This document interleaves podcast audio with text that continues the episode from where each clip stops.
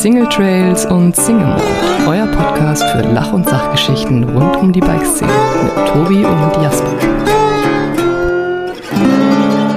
Herzlich willkommen zu einer neuen Folge Single Trails und Single Malt. Heute aus, ich würde fast sagen, eine Urlaubsfolge aus Brixen. Und ich habe jemanden zu Gast, oder ich bin eigentlich bei jemandem zu Gast, ähm, den ich schon mal interviewen durfte im Rahmen meiner YouTube-Serie Trail Diaries. Und zwar Benjamin Trotter vom DAV. Herzlich willkommen in unserem Podcast. Danke, dass ich dabei sein kann. Ähm, wir beide kennen uns nur über Norman Bielik Genau. von der Design Lines Agentur, der auch den, das MTB Forum, ich habe es jetzt hoffentlich richtig genannt, Mountainbike Forum Deutschland. Mountainbike Tourismusforum. Mountainbike Tourismus Forum Deutschland macht. Ähm, der hat den Kontakt zu dir hergestellt, damit wir für die Trail Diaries so ein bisschen die, den Mountainbike-Leitfaden, den, äh, den der DAV rausgegeben hat, mal unter die Lupe nehmen und was das eigentlich bedeutet. Das heißt, äh, da haben wir schon mal eine Stunde geredet. Da ging es aber sehr um das Thema Legalisieren. Ähm, Wer sich das angucken möchte, das findet ihr tatsächlich auf meinem YouTube-Kanal als Videopodcast ähm, unter der ersten Folge Trail Diaries. Heute geht es aber auch so ein bisschen darum, ähm, unter der zweiten Folge. Schon, das ist die zweite. Ja, es war die zweite. Du hast das recht, du hast recht. Die erste Folge war ein bisschen das. Guck, da kennt sich jemand gut aus auf meinem YouTube-Kanal. Ich fühle mich geehrt. ähm, Jetzt gleich ganz warm. Oh, schön. Ähm, heute geht es aber auch ein bisschen darum, wie es zustande gekommen ist, warum du beim DAV arbeitest, ähm, was deine Aufgabe für den DAV, DAV ist und welche Projekte du da im Moment managst, weil das ist relativ spannend für die Leute aus Oberbayern und auch aus dem Allgäu tatsächlich. Da machst du sehr, sehr viel und ich glaube, du bist nicht so bekannt, wie du eigentlich sein müsstest. Vielleicht, Fühl mich jetzt vielleicht hilft diese Folge etwas weiter. Ähm, Benjamin, stell dich einfach kurz vor und äh, fang am besten an, ähm, was du derzeit für einen Beruf machst. Und dann würde ich dir nochmal die Frage stellen, ähm, wie du dazu gekommen bist. Ja, genau. Also ich bin äh, Benjamin, ähm, bin gerade beim DAV eigentlich Projektleiter für das Projekt Bergsport Mountainbike nachhaltig in die Zukunft, was, wie du angesprochen hast, eben im Landkreis Bad Holzwolfertshausen äh, im Oberland und letztendlich im Oberallgäu eben Mountainbike-Lenkungskonzepte in einem Stakeholder-Prozess umsetzen soll, um es jetzt ganz kurz und knapp zu sagen. Ähm, genau, das ist meine jetzige Aufgabe. Kann man sich ein bisschen so vorstellen, dass ich mehr oder weniger der Mediator zwischen Ja. verschiedenen Interessensgruppen bin, sei es Gemeinden, ne, den Mountainbikern vor Ort, die natürlich auch irgendwo mal ein Gehör irgendwie finden müssen und der Zugang über den DRV da einfach in den Gemeinden und Landratsämtern halt leichter ist, weil einfach schon eine langjährige Zusammenarbeit zum Teil einfach stattfindet. Ich hatte mir ein schönes Intro zurechtgelegt, wo ich dich eigentlich als Diplomat der Mountainbiker betiteln wollte. Ähm, ich finde, aus unserem letzten Gespräch ist das auch schon so ein bisschen rausgekommen. Du kannst alle Seiten irgendwie sehr gut greifen und das auf einer sehr diplomatischen Ebene formulieren. Das äh, machst du sehr, sehr gut. Danke, danke. Ist, ich glaube, das ist so ein bisschen das, das Schwierige, wenn man halt selber da, ich glaube, so ein bisschen persönliche Interessen manchmal zurückstecken muss, weil man eben doch vermittelt, aber dann auch wieder überzeugen muss. Es ist so ein bisschen so der Balanceakt, zu sagen, okay, haben die recht, haben sie nicht recht, kannst du das irgendwie verstehen, aber in den Gesprächen merkst du schon, wenn die Leute irgendwo bereit sind, sich selber ein bisschen zurückzunehmen, funktioniert es auch, sagen wir, mit dem Naturschutz oder auch mit der Jagd, Grundstücksbesitzer, eigentlich mit allen. Also es ist halt dieses so, wenn du vehement auf deinen Punkt beharrst. Genau. Das Das ist halt äh, das Problem auf vieler Seiten, aber da kommen wir später noch zu. Du hast vorhin schon angesprochen, die unterschiedlichen Stakeholder mit unterschiedlichen Interessengruppen. Ähm, aber konkret benannt, du kümmerst dich eigentlich darum, dass ähm, Trails legalisiert werden. Genau, also wenn man das im Großen und Ganzen zusammenfasst, ja, also wir haben das ähm, auch am Anfang so ein bisschen aufgebaut, dass wir gesagt haben, wir gehen erstmal offen rein, sagen, für was ist denn der Bedarf da, was soll ausgeschildert werden oder was, was brauchen wir, haben das dann zum Teil mit Umfragen mit den Beteiligten gemacht oder auch einfach die Leute bei den runden Tischen da abstimmen lassen ähm, und das Endergebnis war halt einfach Trails. Also war halt natürlich irgendwo klar, wenn man drüber nachdenkt, ähm, aber so haben wir einfach eine, sagen wir, eine Rechtfertigung, die halt aus der, aus der Lokalbevölkerung kommt ähm, und gehen damit halt dann, dann weiter sozusagen. Ja. Krasser Schritt. Ähm, du bist jetzt beim DAV angestellt, beim Deutschen Alpenverein. Ähm, wie kam es dazu, dass du für den DAV arbeitest und dass so eine Stelle überhaupt geschaffen worden ist? Das ist alles ein bisschen Zufall. Also ich komme ja eigentlich aus einer ganz anderen Richtung. Ich bin hier Biologe mit Schwerpunkt Ökologie. Ähm, habe dann auch meine Doktorarbeit gemacht, war auf dem Stipendium und weil das Stipendium du nicht sozialversichert bist, habe ich halt angefangen nebenbei, um sozialversichert zu sein, äh, in einem Radladen zu arbeiten, einfach in der Werkstatt. Ähm, und dann war es einfach so, dass ich wusste, dass im Sommer irgendwann mein, mein Stipendium einfach ausläuft. Ähm, und dann war, ich frage mich nicht, Google wird irgendwo im Algorithmus die Logik drin haben, dass mir auf einmal diese Stelle vom DAV einfach angezeigt wurde in der Werbung rechts. Echt, ja? Äh, und dann habe ich mich einfach darauf beworben. Ähm, war zwar noch ursprünglich auf eine andere Stelle, ähm, da war nämlich gleichzeitig noch eine andere Stelle ausgeschrieben. Und dann ist einfach im Bewerbungsgespräch selber halt die Frage gekommen, ob ich nicht Lust hätte, sowas in die Richtung zu tun, weil es da wahrscheinlich ein Projekt geben wird, was ungefähr zur gleichen Zeit anfängt wie Okay. in die Stelle. Mhm. Und ähm, für mich hat sich das perfekt so ineinander dann Ergeben, übergeben, dass ich halt letztendlich mit der Doktorarbeit theoretisch hätte fertig machen wollen, weil es am Anfang eine 50%-Stelle war ähm, und dann relativ schnell eine 100%-Stelle übergegangen ist. Das ist meine Doktorarbeit. Mein Doktorvater wird mich immer noch dafür hassen. Äh, immer noch nicht fertig bin, aber ja, der Job schluckt halt doch einfach die. Du bist noch nicht fertig mit der Doktorarbeit? Worüber fertig. schreibst du? Äh, Effekte von Mikroplastik auf Süßwasser, Süßwasserorganismen. Spannend. Bis Also- jetzt gibt es ja wahrscheinlich nur Doktorarbeiten über die Salzwasserorganismen, Genau. oder? Genau, Das ist spannend. Äh, das ist der Punkt. Und ja, cooles Thema gewesen, aber ähm, im Nachhinein, ja, Wissenschaft, glaube ich, ist äh, langfristig gesehen halt nicht mein Ziel gewesen. Und so hat sich das einfach perfekt irgendwie ergeben. Nachvollziehbar. Äh, kurzer Schwank noch aus meiner letzten äh, Griechenlandreise. Ähm, wir hatten einen coolen Stop auf einer Insel in, der Nähe von Lipsi und dann konnte man unter einer Insel durchtauchen, um auch quasi am Swimmingpool in der Insel aufzutauchen, was mega, mega cool war. Ähm, das Erschreckende war nur, dass man in einem Haufen voller Müll aufgetaucht ist und oftmals auch in diesen ganzen Buchten in Griechenland, je nachdem wie der Wind halt stand, überall der Müll war. Also das war wirklich erschreckend zu sehen, wie es um die äh, Plastiksituation im, im Salzwasser ist. Äh, spannend dann äh, über das Süßwasser. Vielleicht schaffst du es ja nochmal zu Ende zu führen. Ich hoffe, es ist gerade tatsächlich ein Paper, was noch rausgegeben wird. Also schauen wir mal, wenn es veröffentlicht ist. Ist gerade aus dem Review, werden wir mal schauen. Also theoretisch genug habe ich. Ich muss halt irgendwann nur die Arbeit zusammenschreiben und Oh verteidigen. ja, das ist ja meistens dann der schlimmste Part, oder? Sich hinhocken und einfach mal zwei Monate durchschreiben. Genau, und dann nebenbei noch die Zeit finden und zu sagen, du hast halt, du gehst nicht Radfahren, du machst nichts anderes, sondern setzt dich halt abends hin und bleibst weiter am Schreibtisch sitzen, machst einfach nur ein anderes Thema. Ähm, geht eigentlich nur, wenn man Bock drauf hat, glaube ich. Also du musst mental einfach dann der Zeitpunkt haben, so jetzt habe ich Bock drauf. Genau, also letztes. Jahr muss ich sagen, war es so tatsächlich kurz die Diskussion ja Kurzarbeit. Ja. Ähm, da dachte ich mir so, perfekt, hast du, wenn du nur noch 50 Prozent arbeiten musst, halt wirklich mega viel Zeit, einfach das fertig zu schreiben. Und dann ist es aber leider auf, aus bürokratischen Gründen halt nichts Ah, geworden. ja. Also ja, müssen wir mal schauen, wenn sich irgendwann die Zeit ergibt, äh, das zu machen, vielleicht wenn das Projekt zu Ende ist. Wie, wie, Ähm, heißt, ähm, wie heißt es, wenn man so ein Sabbatical, vielleicht Ja. so ein Sabbatical einlegen, wo du dann deine, deine Doktorarbeit schreibst? ja. Ist vielleicht nach drei Jahren im Projekt ein bisschen früh. Vielleicht. Vielleicht auch nicht. ist ja ein guter, guter Zweck dahinter.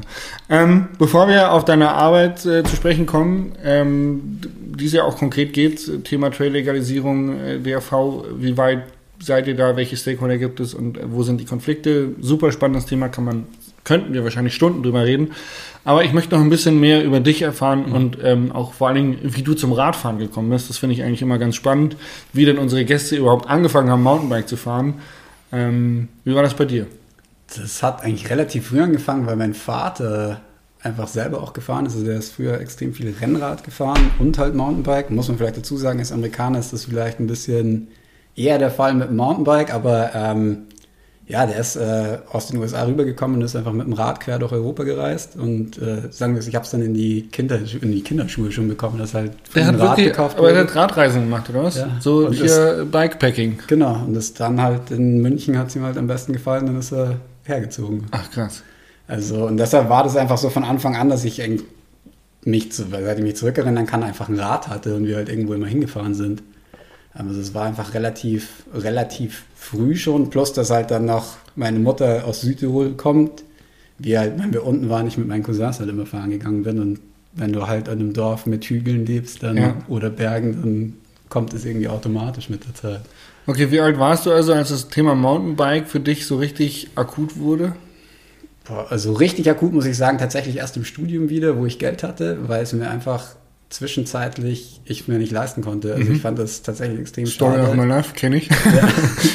Ähm, das ist so zwischen, ich würde jetzt mal sagen, sicher 14 bis wahrscheinlich so 19, also Ende Abi oder so halt war, wo ich wenig, wenig in die Richtung gemacht habe einfach und dann erst wieder, wo ich das Geld hatte, auf einmal mir ein Rad zu kaufen und dann wieder halt angefangen habe. Aber ja, da würde ich sagen, hat es dann wieder richtig angefangen. Und das war dann einfach so mit, mit Kumpels zusammen Mountainbike-Touren fahren oder warst du auch mal irgendwie in der Rennschiene mit drin? Nee, Rennschiene gar nicht, also wirklich einfach nur, nur mit Kumpels oder Mitbewohnern halt. Höhenmeter vernichten. Genau. Cross Country hoch, Trail runter. Ja, Trail kommt halt drauf an, wo du warst. Aber ja, damals war das auch ein bisschen entspannter alles. Du Ähm, hast ja aber deine Wurzeln schon auch hier in Südtirol, habe ich vorhin feststellen dürfen. ja, zur Hälfte komme ich aus dem Unterland. Und wie viel Zeit hast du dann in Südtirol verbracht? Also als kleines Kind habe ich tatsächlich fix hier eine Zeit lang gewohnt. Frag mich aber nicht, wie klein ich da war, weil Ja. ich mich wirklich nur noch so bildhaft erinnern kann. Aber definitiv so, ich würde sagen, Vorschule und Schule war ich dann halt in München. Okay. Also, aber dann Ach, halt wieder. Ja, genau. Und dann aber halt natürlich äh, alle Ferien immer unten verbracht. Also Klar. Ähm, das war dann halt naheliegend Familie besuchen und ist ja auch nur zwei, drei Stunden weg von München. Also zwar ganz andere Welt, aber war halt trotzdem immer was Besonderes dann. Spannend, spannend. Und jetzt ist Mountainbiken eigentlich mehr oder weniger dein Beruf, wenn man so möchte, zumindest äh, im Mountainbike-Bereich. Und äh, du darfst dich äh, tagtäglich mit Bürgermeistern, Förstern und äh, Landratsebenen ru- rumschlagen, oder? Ja, so ungefähr kannst du es dir vorstellen. Wobei rumschlagen ist vielleicht ein bisschen übertrieben. Sie sind, es ist tatsächlich interessant, wenn man mal mit den Leuten ins Gespräch kommt, dass die doch recht offen zum Teil halt einfach dafür sind, aber dass es ähm, halt, glaube ich, dieses, dieses Bündeln einfach von verschiedenen Interessen irgendwie braucht. Ähm, das auch, sagen wir, ein bisschen effizienter zu machen. Ist, klar, es kostet alles Zeit, aber ähm, wenn ich jetzt überlege, mit dem, mit dem Landratsamt im Oberallgäu, das ist echt unglaublich ja, produktiv, mit denen zu reden, weil sie einfach auch recht offen sind und auch die Notwendigkeit erkannt haben. Ähm, also ist nicht so schlimm, wie ich es mir ursprünglich vorgestellt habe, sagen wir es Ja. mal so. Ist das mittlerweile schon so eine Per-Du-Ebene, dass man dich kennt so? Ja, so also zum- Moin Benjamin, äh, also Servus Benjamin und Zum Teil schon, also es rutscht auch manchmal raus. Also klar, mit manchen bist du immer noch per Sie, aber ähm, ja, ich muss sagen, in Tölz zum Beispiel war es relativ schnell per Du, einfach weil es meine sozusagen die erste Region war, die ich wirklich direkt von Anfang an betreut habe. Und das Allgäu ist dann erst danach gekommen aufgrund, weil wir eigentlich zu zweit drauf waren auf dem Projekt, der andere gekündigt hat. Ähm, und dann war es sozusagen, ist das Projekt schon ein halbes Jahr gelaufen, ich bin dann dazugekommen und dann hat es halt wieder sozusagen verspätet angefangen. Aber dafür, obwohl es verspätet angefangen hat, muss ich sagen, dass die sozusagen das Zwischenmenschliche zum Teil echt extrem gut ist einfach. cool. Also Auch ein wichtiger Faktor. voll. Also das Thema Mountainbiken menschelt auch in Behörden einfach. Also was Vor- und Nachteil sein kann, aber klar, das sind auch nur Menschen, die da arbeiten, die halt auch ihre, sagen wir mal, Meinung irgendwo haben, was Ja. vielleicht, klar, die müssen eigentlich objektiv sein, aber das beeinflusst, glaube ich, die Entscheidungen von uns allen und das kriegst du nicht weg. Definitiv. Definitiv. Ähm, gehen wir mal zu der Region Tölz. Das ist ja auch so ein bisschen, die bei mir um die Ecke ist. Ähm, ganz interessantes Beispiel sind, glaube ich, der Vergleich zwischen Verbotsschildern und legalen Trails, die es bis jetzt in der Region gibt. Magst du da ganz kurz drauf eingehen? Ja gut, sagen wir, ähm, die Waage schlägt sehr stark natürlich in eine Richtung aus, weil wir haben, klar, ich weiß jetzt nicht die genaue Zahl, aber wo es mal erhoben wurde oder beziehungsweise wir das auch digital gesammelt haben, waren es halt weit über 30 Verbotsschilder. Ähm, minus natürlich die Schutzgebiete, die zum Teil ja schon eine Restriktion von Haus aus haben, wo ja keine Extraschilder meistens montiert sind, ähm, zu halt null offiziellen Trails. Genau, Ähm, das ist so ein bisschen der äh, Casus Knacktus, würde man sagen. Ähm, wir hatten in unserem letzten Gespräch drüber gesprochen, der DRV hat einen Leitfaden rausgebracht ähm, und im Prinzip gibt es eine neue bayerische Naturschutzverordnung. Korrigiere mich, wenn ich es jetzt falsch genannt habe. Das musste ich gerade selber Vollzugshinweis. Bayerische Naturschutzvollzugshinweisverordnungsgedöns. Ähm, in dem drin steht, dass Mountainbiken grundsätzlich auf äh, geeigneten Wegen erlaubt ist und auf ungeeigneten Wegen mehr oder weniger äh, untersagt werden kann. Genau. Ähm, bedeutet, es muss quasi festgelegt werden, welcher Weg geeignet ist und welcher Weg nicht geeignet ist. Ähm, das wurde in dieser Vollzugsverordnung ähm, Hinweis. In den Vollzug, Vollzugshinweisen. Geil. Allein deswegen wäre das schon kein Job für mich mit diesen ganzen bürokratischen Wörtern. Da würde ich einfach verzweifeln dran. Kannst du es auch abkürzen, VZH. genau. Also in den VZHs wurde quasi ähm, festgelegt, dass es eine bestimmte Breite und Steile und Stufen. Es wurde versucht zu Genau, greifen, es- aber im Prinzip ist das dieser, dieser schwammige Punkt und im Prinzip gibt es noch keine Rechtsprechung. Das heißt, im Moment ist es vage, sag ich mal. Sobald es aber zu einer Rechtsprechung kommt, dass mal jemand sagt, hey, dieser Weg ist ungeeignet, könnten sich andere Regionen, andere Trails darauf beziehen und sagen, laut Rechtsprechung wurde dieser Trail für ungeeignet empfohlen, deswegen sind unsere Trails auch ungeeignet. Andersrum kann es aber auch in eine positive Richtung gehen. Wenn jemand sagt, das ist geeignet, per Gericht beschlossen, kann das natürlich ein Pro-Argument für Mountainbiker sein. Im Moment sind wir in dieser Findungsphase, dass man kommuniziert, dass man versucht, diesen Konflikt überhaupt zu vermeiden. Ähm, der Konflikt entsteht ja meistens aber durch äh, Grundstückseigner, durch äh, Förster und auch Jäger. Und das sind ja alles wahrscheinlich Stakeholder, die du irgendwo mit in deinen Kommunikationskreisen integrieren musst. Ähm, was sind denn so die gängigsten Argumente gegen Mountainbiker? Also ich glaube, da kannst du, sagen wir, da muss man ein bisschen auf, oder was heißt aufpassen, das ist klar, kommt es immer auf die Person an. Ich glaube, so das gängigste Vorurteil, was ich aber am wenigsten verstehen kann, ist, dass halt oft abseits von Wegen gefahren wird. Ähm, wo ich sage, so wirklich, also eigentlich ist ja Mountainbike eine wegegebundene Sportart Ja. und deshalb auch sehr einfach zu lenken. Ähm, dass das so ein Punkt ist, den ich zum Teil manchmal nicht verstehe. Es gibt klar, es gibt manche Punkte, wo Leute, weil vielleicht der, die Wegführung nicht klar ist oder so, über irgendeine Wiese runterfahren.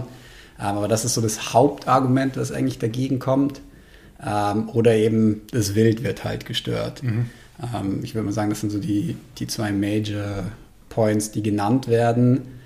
Wo man aber auch sagen muss, den Punkt mit, vor allem mit dem Effekt aufs Wild, ist zum einen ja wissenschaftlich nicht wirklich erwiesen, dass das jetzt per se nur ein Mountainbike-Problem ist, sondern ja generell einfach eine Freizeitnutzungsproblem darstellt, dass ja auch genauso Trailrunner oder so mit einer Stirnlampe nachts unterwegs sein können. Das hat ja nichts mit Mountainbiken zu tun.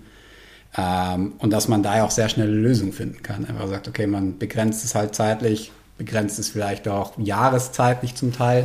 Ja, oder Tageslicht, oder? Genau. Und dass man halt sagt, man lässt halt die Dämmerung halt raus und die Nacht und hast halt nur die Aktivität am Tag. Ähm, aber das sind dann halt immer Sachen, wo du schon eigentlich per se bei einem Beispiel Weg sein musst oder so konkret sein, dass du einen Weg diskutierst, weil das immer generell zu machen halt immer schwierig ist. Ja. Also das heißt, du brauchst auch den, den Jäger sozusagen, der in dem Revier dort jagt und nicht irgendwie einen aus dem Jagdverband, sondern wirklich den einen, mit dem du das dann halt in einem Gespräch klären kannst.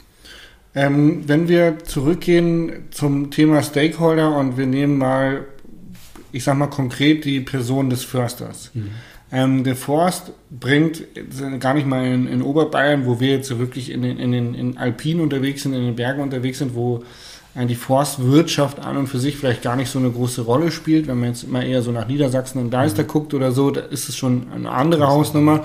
Ähm, und da wird eigentlich häufig argumentiert, dass die Mountainbiker den Wald kaputt machen. Also dass eben ein Mountainbiker den Wald zerstören, die Natur zerstören. Und wenn man sich dann aber anguckt, ähm, wie ein Wald aussieht, nachdem der Harvester durch ist, nachdem die Forstwirtschaft betrieben worden ist, ähm, dann ist es eigentlich ein recht schlechter Vergleich, muss man sagen.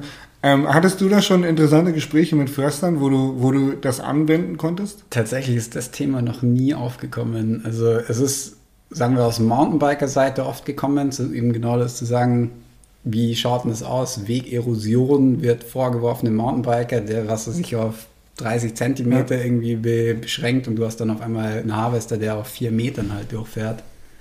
Ähm, das hast du auch damals beim Interview schon angesprochen gehabt. Ja.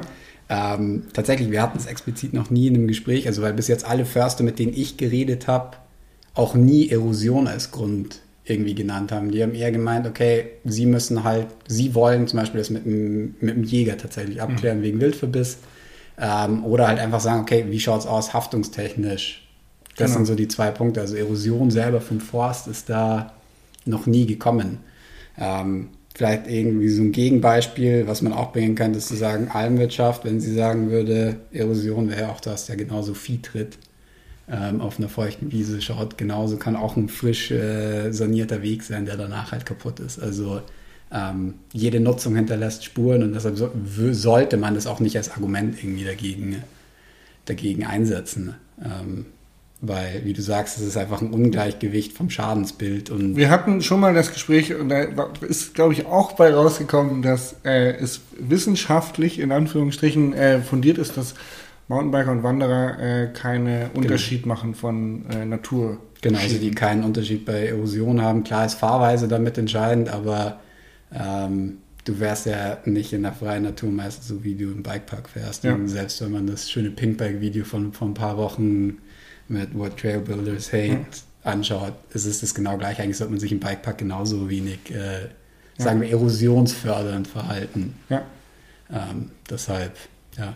Spannend, spannende Geschichte. Ähm, wir hatten tatsächlich, um diese Haftungsfrage oder die Ängste nochmal äh, kurz aufzugreifen und einfach zu nehmen, wir haben in dem vergangenen Videopodcast schon lange drüber diskutiert, aber einfach nur, damit die Leute, die hier zuhören, das auch nochmal ganz kurz zu hören bekommen. Es ist relativ einfach, ähm, die Haftungsfrage für einen Trail, für einen Weg zu klären, weil entweder kann man das über einen Verein und eine günstige Versicherung machen, dafür braucht es relativ wenig Aufwand, korrigiere mich, wenn ich was Falsches sage. Ähm, oder die Gemeinde kann über vorhandene Versicherungen, die sie schon haben, wir hatten das Gespräch mit der äh, Bayerischen Versicherungskammer, wo dann meistens die Versicherung schon enthalten ist. Ansonsten kostet es irgendwie 200 Euro Aufpreis oder so, was jetzt wirklich nicht eine Summe ist, die man auch schnell zusammenbekommt, ähm, damit die Gemeinde ähm, die Verkehrswege Sicherungspflicht, übernimmt. Haftung übernimmt. Und ähm, damit ist ja die Haftungsfrage relativ schnell geklärt und sollte eigentlich gar kein Argument mehr sein, richtig? Genau, sollte, und da fängt es auch an, dass es sozusagen, eine, es gibt eine gefühlte Wahrheit für ja. Leute und es gibt eine objektive Wahrheit. Und die objektive Wahrheit ist, es passiert wenig, deshalb ist die Versicherung so günstig. Ja. Und es gibt halt die, die gefühlte Wahrheit mit den paar Gerichtsfällen oder Urteilen, die es gab, ähm, die halt als Paradebeispiel genommen werden. Und mhm. dagegen anzukommen ist halt schwierig, weil du selbst, wenn es eine, klar, wenn du rational denkst, sagt die objektive Wahrheit das, was tatsächlich ist. Ja. Aber es ist halt Emotion dabei und das kriegst du auch schwer mit objektiven Fakten einfach weg. Ähm, und da musst du einfach zuhören. Zum Teil müssen sie sich auch, sagen wir einfach, den Frust von der Seele reden. Ähm, und dann kommen sie schon irgendwann zu der Lösung. Also wir hatten es jetzt letzte Woche im Allgäu bei der Begehung von dem Trail.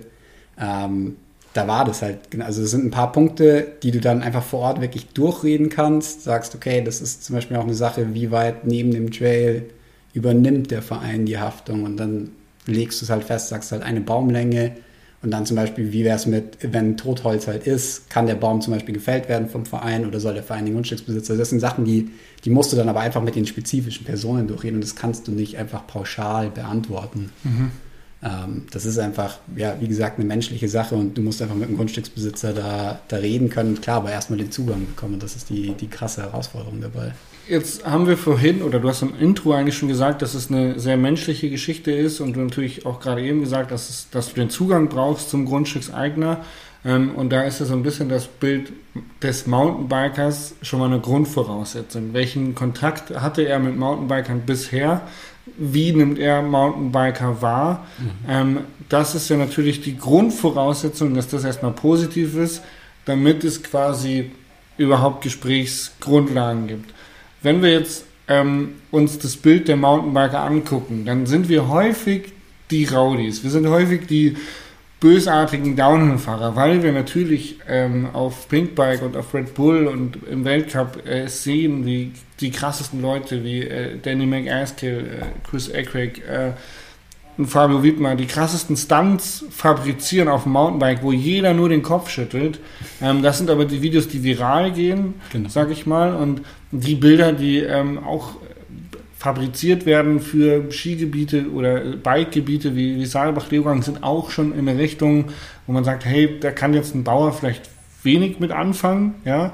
Ähm, aber was könnten wir tun oder müssten wir tun, damit es anders ist. Also wenn ich es vergleiche mit dem Skisport, äh, da gibt es auch die krassen Extreme und trotzdem kann sich irgendwie jeder als Skifahrer identifizieren, weil äh, jeder im bayerischen Oberland wahrscheinlich Skifahren geht oder immer Skifahren gelernt hat und keiner würde sagen, die Skifahrer sind Raudis.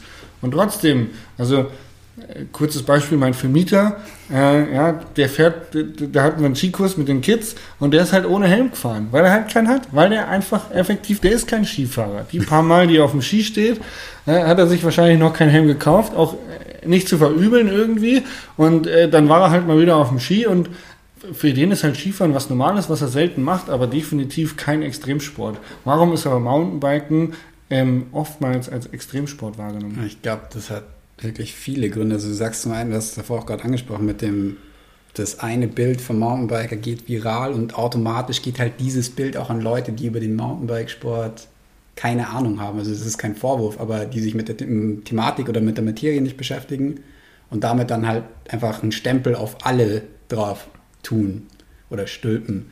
Ähm, dass man da zum einen aufklären muss, das ist auch halt so die Aufgabe, einfach zu sagen, hey, ein ein Trailfahrer ist jetzt nicht einer automatisch mit einem Fullface-Helm, der mit einer halben Ritterrüstung irgendwo runterfährt. Das kann auch genauso ein zwölfjähriges Kind aus der Gegend sein oder eine Familie.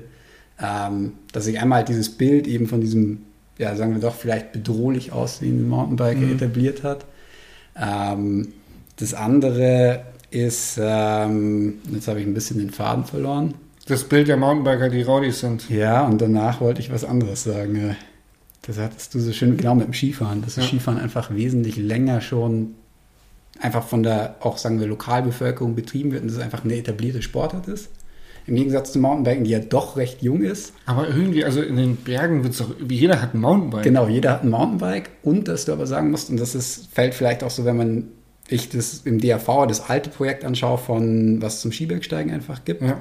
Ähm, da hast du nur diesen, den Konflikt Bergsport, Naturschutz und beim Mountainbiken hast du automatisch, weil es eine andere Jahreszeit ist, der Grundstücksbesitzer nutzt im Winter seinen Grund ja eigentlich nicht. Ein mhm. Almbauer macht da nichts. Deshalb ist es dem Wurst, ja. ziemlich egal. Und im Sommer hast du auf einmal aus dieser, sagen wir aus diesem, diesem Pol einfach auf einmal ein Dreieck gemacht. Und hast ein Spannungsdreieck zwischen halt ja, mhm. Bergsport, Naturschutz und Grundstückseigentümerverträglichkeit. Und darum dreht sich es eigentlich primär. Also der Naturschutz bis dato in dem Projekt ist sehr leicht lösbar gewesen oder marginal gewesen im Vergleich eben zu den anderen Sachen.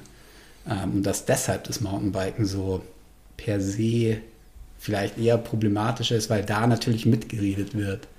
Ähm, und vielleicht muss man auch dazu sagen, ein Grundstücksbesitzer im Winter, wenn zum Beispiel Ski oder einfach ein Skilift da ist, die werden ja meistens kompensiert. Mhm. Und das ist halt natürlich bei einem, genau, und das ist bei einem Weg halt nicht der Fall. Monetare, Moni, Moni, Monetarisierung des, des Sportes. Ja. Äh, glaubst du, dass Lobbyarbeit da ein bisschen helfen könnte, dass äh, man im Prinzip einen, einen Verband gründet aus, aus Branche, dass äh, ein Zweiradverband irgendwie da einfach Geld locker für macht und sagt, es wird prozentuell nach dem Schlüssel aufgeteilt und man hat eine Summe, die man einem Grundstückseigentümer anbieten könnte?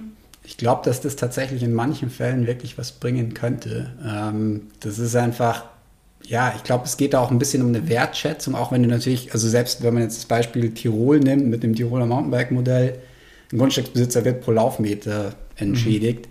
die werden nicht reich dadurch.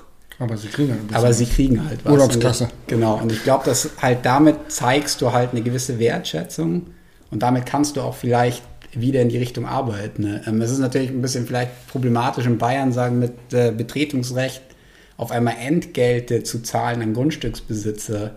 Aber wenn das sozusagen das ermöglicht, dass ein Weg gebaut wird oder dann, sagen wir, falls er illegal gebaut wurde, danach legalisiert werden kann, ähm, dann ist das eine Sache, die man vielleicht, also definitiv sich anschauen sollte. Mhm. Ähm, weil wenn die Kosten oder wenn das Geld irgendwo herkommt, warum nicht? Hast ähm, du schon von solchen Projekten gehört? Wo letztendlich in Bayern Geld dafür gezahlt wurde, tatsächlich noch nicht. Mhm. Also ähm, sagen wir, oder halt ein symbolischer Betrag, ähm, wenn man von manchen Sektionen schaut, die mit den mit Stadt, sagen wir, Grundstücken Trails gebaut haben, dass da sozusagen eine symbolische Pacht von 10 Euro ja, pro Jahr ja, oder so okay, gezahlt ja. wurde. Also schon sowas in die Richtung, aber nichts, wo du sagst, okay, die kriegen jetzt jedes Jahr Kurzer Werbebeitrag. Ähm, Santa Cruz zum Beispiel hatte die äh, Pay Dirt Foundation gegründet. Ähm, mit dem sie genau solche Projekte eigentlich anschieben wollen, wo halt dieses Greenwashing vermieden wird, dass man in so einen großen Topf Top Geld einzahlt, sich dann irgendein Label kauft und sagen kann, hey, wir unterstützen Trail-Legalisierung, aber wie viel kommt bei den lokalen kleinen ähm, Kommunen an, äh, ist immer ein bisschen fragwürdig. Ähm, nur, ich weiß nicht, hast du schon mal gehört? Hast du mitbekommen? Ja, ja schon. Okay. Also ich glaube, vielleicht ist da auch so ein bisschen der, ich will jetzt nicht den, den Staat per se für sowas verantwortlich machen, ja. aber äh, man sieht es in Graubünden oder so, wo ja sowas, sowas wie meine Stelle ja auch zentral in einem Amt fixiert ist. Ähm, sowas natürlich auch eine Variante wäre. Was ist mit dem ADFC? Sagst du vielleicht in die Richtung? Die sind ja eher so Richtung, ja, also theoretisch wäre der ADFC wahrscheinlich sowas in die, tatsächlich in die Richtung, ist aber natürlich auch eigentlich nur ein Verein ja, wieder. Ja. Ähm, und der sich ja eher, sagen wir, auf Fernrad, Wege etc. spezialisiert hat, da sehr gut ist, aber das Thema Mountainbike. Aber wäre ja eine Möglichkeit, genau, weil, eine weil Möglichkeit. sie halt eine gewisse Größe haben. Auch. Genau, das ist halt, ich glaube, das, das Wichtige ist, dass du den Zugang lobbymäßig nicht nur vor Ort hast, sondern dass du eben auch in den höheren Ministerien irgendwo zumindest Gehör findest, ähm, um die Belange irgendwo vorstellen zu können. Was dann natürlich danach passiert, ähm, ist eine andere Sache, aber ähm, naja, wir sind ja am Beispiel Österreich. Ja. Die eine oder andere Tasche kann ja schon immer ein bisschen gefüllt werden die Freundschaftsposten, die besetzt werden. Ähm, weg vom, von der Diplomatie hin zur ehrlichen Benjamin Trotter-Meinung. Ähm, es ist ja so, dass es nicht, es ist unübersehbar, dass der Fahrradmarkt boomt. Äh, Fahrradläden sind größtenteils ausverkauft. Ein Fahrrad zu bekommen ist mittlerweile eine Herausforderung geworden. Und das wirkt sich natürlich auch aus auf die Natur, weil mehr Leute Mountainbike fahren, mehr Leute Trails nutzen. Deswegen eskaliert es natürlich. Corona hat das Ganze ein bisschen bedingt, weil Reisen ging nicht, Bikeparks hatten zu. Dementsprechend wurden die Home Trails überlastet oder halt die Wege in unmittelbarer Nähe des Hauses vom Mountainbiker, ähm, sage ich mal. Was glaubst du, wo, wo wird das Ganze hinführen? Weil es ist ja ein Problem, was in den letzten zwei Jahren so massiv und so schnell angestiegen ist, ähm, dass wir jetzt, ich sag mal, mit zwei, drei Trails in Tölz oder mit 10, äh, 15 Trails im Allgäu, wo es ein bisschen schneller und effektiver läuft, ähm, ist ja nicht, ist das Thema nicht vom Tisch, sondern ähm, Beispiel Taubenberg, Einzugsgebiet München, das wird ja immer ein Faktor bleiben. Ich habe neulich einen Beitrag gesehen vom SWR, wo sie an der Isar waren ähm, mit zwei äh, Käferschützern oder Insektenschützern und ähm, es gab, glaube ich, kein Schnittbild, kein Schnittbild in diesem Beitrag, wo kein Mountainbiker durchs Bild gerollt ist, weil einfach dieser Trails so überlaufen sind von Mountainbikern. Ähm, was ist deine persönliche Meinung? Ähm, was wird in den nächsten Jahren passieren? Wie hart wird es eskalieren? Wie, in welche Richtung wird es gehen? Ich glaube gar nicht, dass es so sehr eskaliert. Ich glaube, dass jetzt so langsam der Groschen gefallen ist, dass was getan werden muss, weil du kannst es eben nicht mehr vom Tisch reden. Es ist jetzt nicht mehr es war davor auch keine Randsportart mhm. mehr. Ich glaube, jetzt ist es halt so offensichtlich geworden. Es ist ein Breitensport, der einfach quer durch die Gesellschaft ausgeübt wird. Und dass auch die Einheimischen fahren, es sind nicht nur die Tagestouristen, es sind nicht nur die Touristen, die da sind. Ähm, und das ist klar, in gewissen Hotspots, einfach im Oberland, du hast einfach so viele Leute da vor Ort. Die Infrastruktur generell, sagen sei es Straßen, Parkplätze, alles ist überlastet ähm, dass du da halt Angebote vielleicht schaffen musst, um woanders, sagen wir, Besucherströme hin zu kanalisieren, um einfach ein gewisses Gebiet zu entlasten. Ne? Und dafür muss aber dann in den entsprechenden Landratsämtern und Co. halt der, der Groschen eben fallen, dass sie was tun müssen. Ähm, und Stadt München ist da ja das beste Beispiel. Du hast zehn Jahre diskutiert. Ja, ne? zehn Jahre lang Diskussionen geführt und hast eigentlich ein, ein Konzept, wo verschiedene Radvereine mitgearbeitet haben, wo Naturschutz gehört wurde und Sport und es wurde ein Kompromiss gefunden und dann einfach sagen, okay, man muss es halt auch umsetzen. Wenn ein Kompromiss da ist, mit dem alle leben können, muss halt auch das Geld in die Hand genommen werden, um diese Bestandswege, die, also da geht es ja auch gar nicht um den Neubau, mhm. einfach die Bestandswege offiziell zu machen und dann halt die, sagen wir ab, oder Varianten einfach zu schließen, dann hast du auch da wieder deine, sagen wir, Beruhigung. Aber auch selbst 78 Kilometer Trail an der Isar sind verglichen zu der Zahl an Leuten da mhm.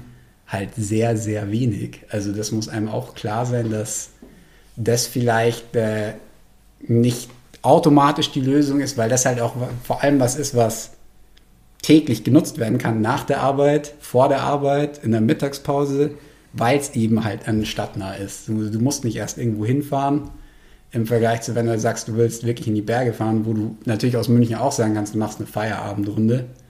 Ähm, das ist einfach, ja, Gegebenheit, die du nicht ändern kannst. Autobahnen sind da, ähm, du bist halt schnell draußen. Ähm, du hattest vorhin gesagt, der Groschen ist gefallen. Liegt es am Groschen? Warum ist das an der Isar noch nicht passiert? Fehlt die ich, Kohle? Ich weiß es tatsächlich nicht, was, bei, was da genau im Landratsamt los ist. Also ich habe gehört, dass da eine Stelle geschaffen werden sollte. Ich weiß nicht, ob die dann je geschaffen wurde. Es, man müsste eigentlich nur äh, sich einigen auf den Weg und dann Schilder aufstellen, genau. oder? Das ist der Mountainbike-Weg und das ist der, der Fußgängerweg. Ja, oder halt sagen, okay, ich weiß nicht, ob es da vielleicht auch wieder an Grundstücksbesitzern ah, okay. scheitert, ja. ob das da auch, weil es ist ja auch nicht privat, äh, da ist vieles privat dort, ah, okay. ähm, ob das daran hängt, ähm, wenn es der Fall ist, dann äh, muss man halt schauen, warum genau. Aber ähm, so wie ich es jetzt zumindest aus der Sektion etc. mitbekommen habe, scheitert es eher eben am Landratsamt und der Bereitschaft, da was, da was zu tun. Der Mountainbike-Kongress Österreich vom Harry Meyer hatte, glaube ich, 2020 das Thema Gesundheit. Und ein Slogan war, ähm, die fetten Kinder von heute sind die äh, kranken Erwachsenen von morgen. Und äh, der Bikesport ist ja schon etwas, wie du es gerade eben auch gesagt hast, die Leute können nach der Arbeit mal eben an der Isar eine Runde Mountainbike fahren gehen. Und es ist ein Sport. Ich habe mittlerweile in meinem Leben, kann ich wirklich ehrlich zu sagen, echt viele Leute aufs Mountainbike gebracht und habe sehr, sehr viel positives Feedback bekommen. Also Couch Potatoes, sage ich mal, ähm, die aufs Mountainbike gestiegen sind und gesagt haben, fuck, das macht so unfassbar viel Spaß. Und gleiches werden wir natürlich auch mit E-Bikes haben, weil wir dicke Leute, die ähm, sich niemals plagen würden, um irgendwo hochzufahren, auf einmal Spaß an der Bewegung Mountainbiken haben, weil sie eben mit der Motorunterstützung auf den Berg kommen und diesen Trailspaß bergab erleben können. Da wird auf jeden Fall noch einiges auf uns zukommen. Ähm, und ich glaube, dass ähm, immer noch nicht erkannt worden ist von Politik auf äh, lokaler, regional und auch ähm, Landesebene, also Bundesebene, ähm, verstanden worden ist, dass Mountainbiker ein, ein Durchschnitt, ein, ein breiter Durchschnitt der Gesellschaft sind. Also von Rechtsanwalt über Ärzte, über Erzieherinnen, über, also egal welche Gesellschaftsschicht, da ist alles vertreten. Da ist alles mit dabei. Und das sind auch Wähler. Und ähm, das ist so ein bisschen, was, glaube ich, häufig vergessen wird. Ähm, Total. Und äh, da würde ich mir wünschen, dass sich da ein bisschen was ändert. Tatsächlich. Das ist tatsächlich so, aber was mir auch gerade gekommen ist, effektiv hast du die Diskussion ja nicht nur beim Mountainbiken, sondern auch so häufig beim Rennrad.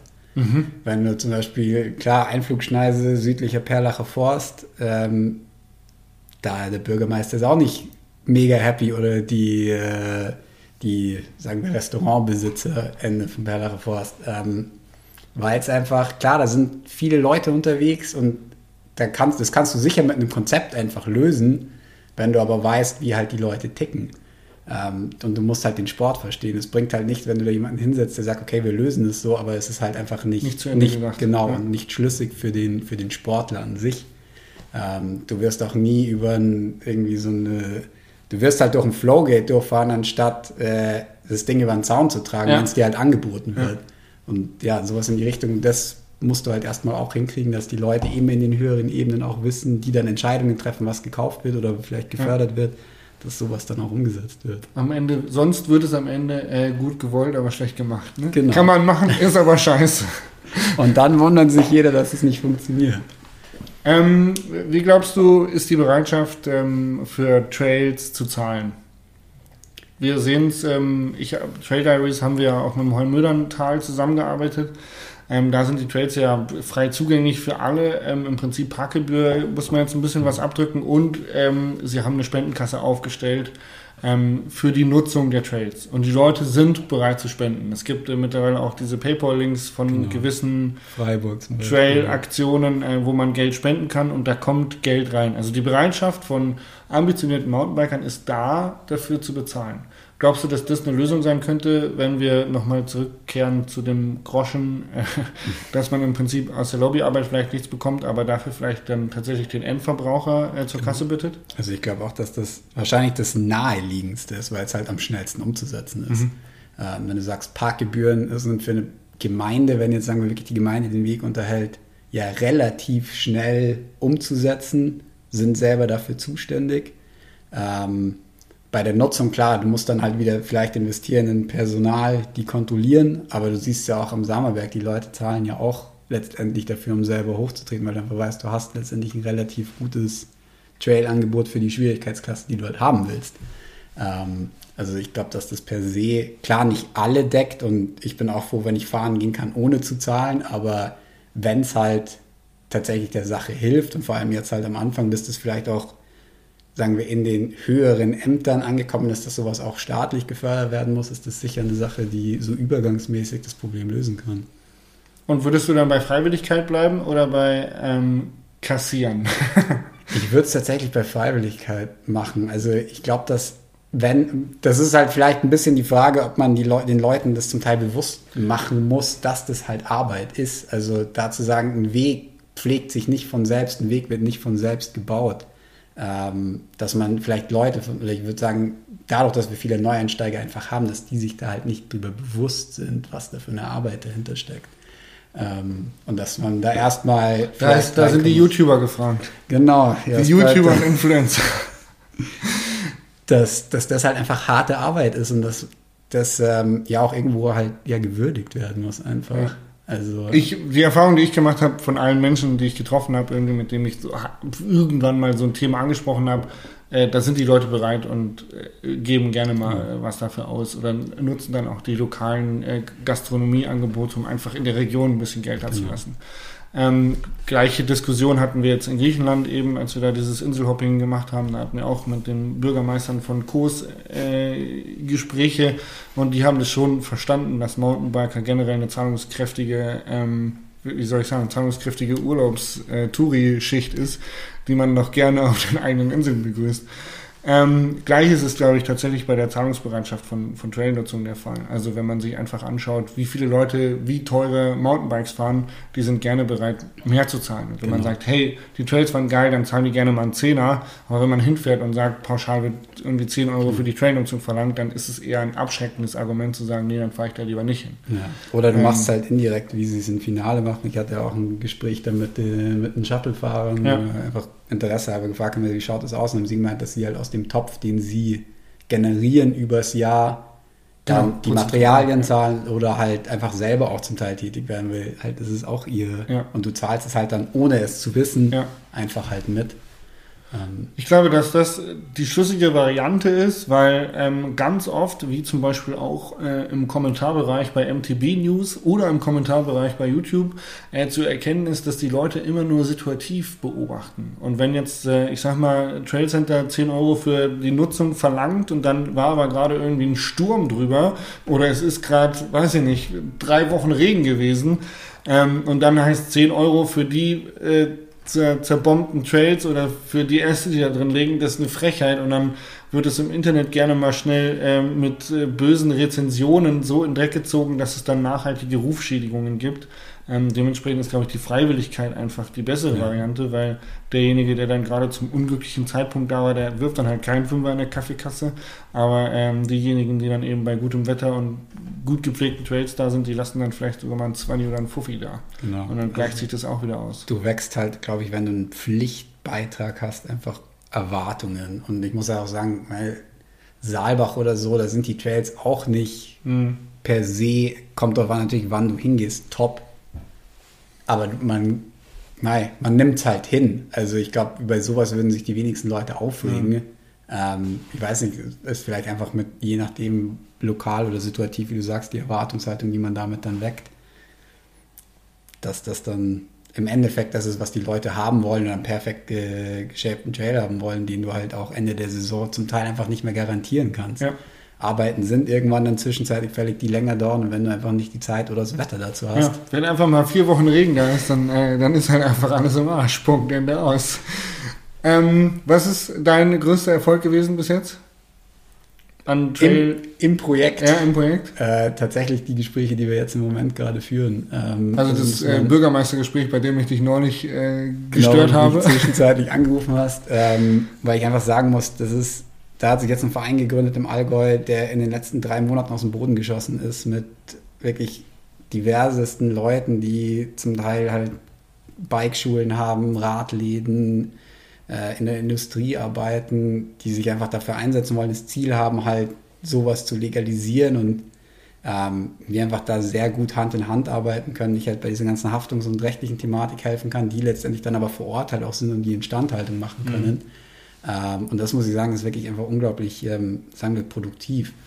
Andere Sache in Tölz vielleicht, muss ich sagen, dass der größte Erfolg wirklich war, dass man den Altbürgermeister aus der Jachenau, den Herrn Riesch, ähm, am Ende so weit hatten, dass der Vorschläge machen wollte. Cool. Ähm, wo man sagt, der ist klar, der ist in allen Foren als der Mountainbike-Hasser schlechthin mhm. äh, bekannt, aber der war unter vier Augen echt angenehm zum Reden, weil der einfach, der hatte irgendwann den Punkt, wo er gesagt hat, er will halt das und das geklärt haben und dann ist er bereit, drüber zu reden. Mhm. Ähm, er hatte quasi bestimmte Bedingungen genau. einfach in den Raum geworfen und. Die er halt haben wollte. Ja. Und dann haben wir zum Beispiel halt eben einen Vertreter von der Versicherungskammer Bayern zusammen mit halt den Bürgermeistern hingesetzt. Die konnten halt ihre Fragen direkt an den Typen stellen. Er konnte es ihnen beantworten, weil es natürlich glaubhafter ist, wenn es auch noch von den mhm. Juristen von der, von der Versicherung kommt. Ähm, und dann war die Sache halt gegessen. Also ähm, die waren dann irgendwann auch an dem Punkt, wo sie einfach sehr spezifisch waren. Und dann, wenn es gelöst war, okay, passt ähm, und dann sozusagen ihr Wort gehalten haben. Dann ist aber leider Corona dazwischen gekommen und dann auch noch natürlich das Ende seiner Wahlperiode und äh, zack, fängst du halt wieder bei Null an. Aber der war halt wirklich eine unglaublich harte Nuss, ähm, war aber auch wirklich der Bürgermeister, mit dem ich fast wöchentlich irgendwie Kontakt hatte. Und dann also, äh, auch eine direkte Art zu reden, oder? Genau. Das ist ja meist auch so, wenn jemand Also da waren wir auch per Du. Also ähm, der war da wirklich, also ich habe mir am Anfang gedacht, das wird sicher der, der wird der Letzte sein, der da irgendwie einknickt. Und er hat am Ende auch gesagt, er will halt nur nicht der einzige Bürgermeister sein in einem ganzen Landkreis von 20, 30 Bürgermeistern, die da mitmachen. Mhm. Er will halt noch einen zweiten haben, aber er hätte das auch intern mit den Bürgermeistern geregelt. Cool. Also das er war, war schon bereit. Ja, also wo gesagt, es hat schon gezeigt, dass das, was wir versuchen zu machen oder so, wie wir es versuchen zu machen, auch funktionieren kann. Also diese so halbe Bestätigung, wenn du halt deine Ergebnisse immer von anderen Leuten mhm. abhängig sind, äh, war das mal so was zum, zum Validieren und ein Häkchen dahinter setzen. Ja. ja, ich und ich glaube die gesamte Mountainbike ähm, ähm, freut sich, wenn du weiterhin große Erfolge feiern kannst, äh, weil da profitieren wir schließlich alle von. Und ich habe es im letzten Podcast schon erwähnt, äh, ich glaube, wenn sich jeder ähm, so verhält, wie er es, sich wünschen würde, dass Mountainbiken von außen wahrgenommen wird, ähm, dann geht das auf jeden Fall in die richtige Richtung, weil das Bild, an dem müssen wir arbeiten. Genau. Und äh, wenn das anders wahrgenommen ist und äh, vielleicht auch die Kids von den Förstern von morgen und von den Bürgermeistern von morgen auch Mountainbiker sind und wir uns alle herzlich umeinander kümmern, dann ähm, ist Mountainbiken, glaube ich, irgendwann der Volkssport und dann gibt es anstatt ähm, ähm, überflüssiger Tennisplätze, die äh, nie genutzt werden, äh, hoffentlich Pumptracks und Trails. Genau, so ist es. Ähm, wenn du jetzt keine abschließenden Worte mehr hast, dann wäre ich am Ende. Ich glaube ich auch, wir können jetzt Pizza essen gehen. Sehr gut. Mir wurde die beste Pizza aus Brixen äh, versprochen. Ähm, ich bin gespannt. Im nächsten Podcast werdet ihr hören, ob sie denn auch wirklich so gut war. Benjamin, vielen, vielen lieben Dank für diese tolle Folge. Ich glaube, wir haben ähm, viel Licht ins Dunkel gebracht, wahrscheinlich von einigen Zuhörern, die gar nicht wissen, was eigentlich der DRV fürs Mountainbiken tut. Ähm, welche Ansprüche Stakeholder denn an so ein Trail-Netzwerk oder an legale Trails haben. Und ähm, ich hoffe wirklich von Herzen, dass äh, das Projekt äh, nicht allzu bald zu Ende geht und du viele, viele gute ähm, Gespräche führst, um Trails zu legalisieren. Vielen Dank. Danke dir, Jasper. Dann äh, schönen Feierabend, äh, danke fürs Zuhören und äh, tschüss. Tschüss.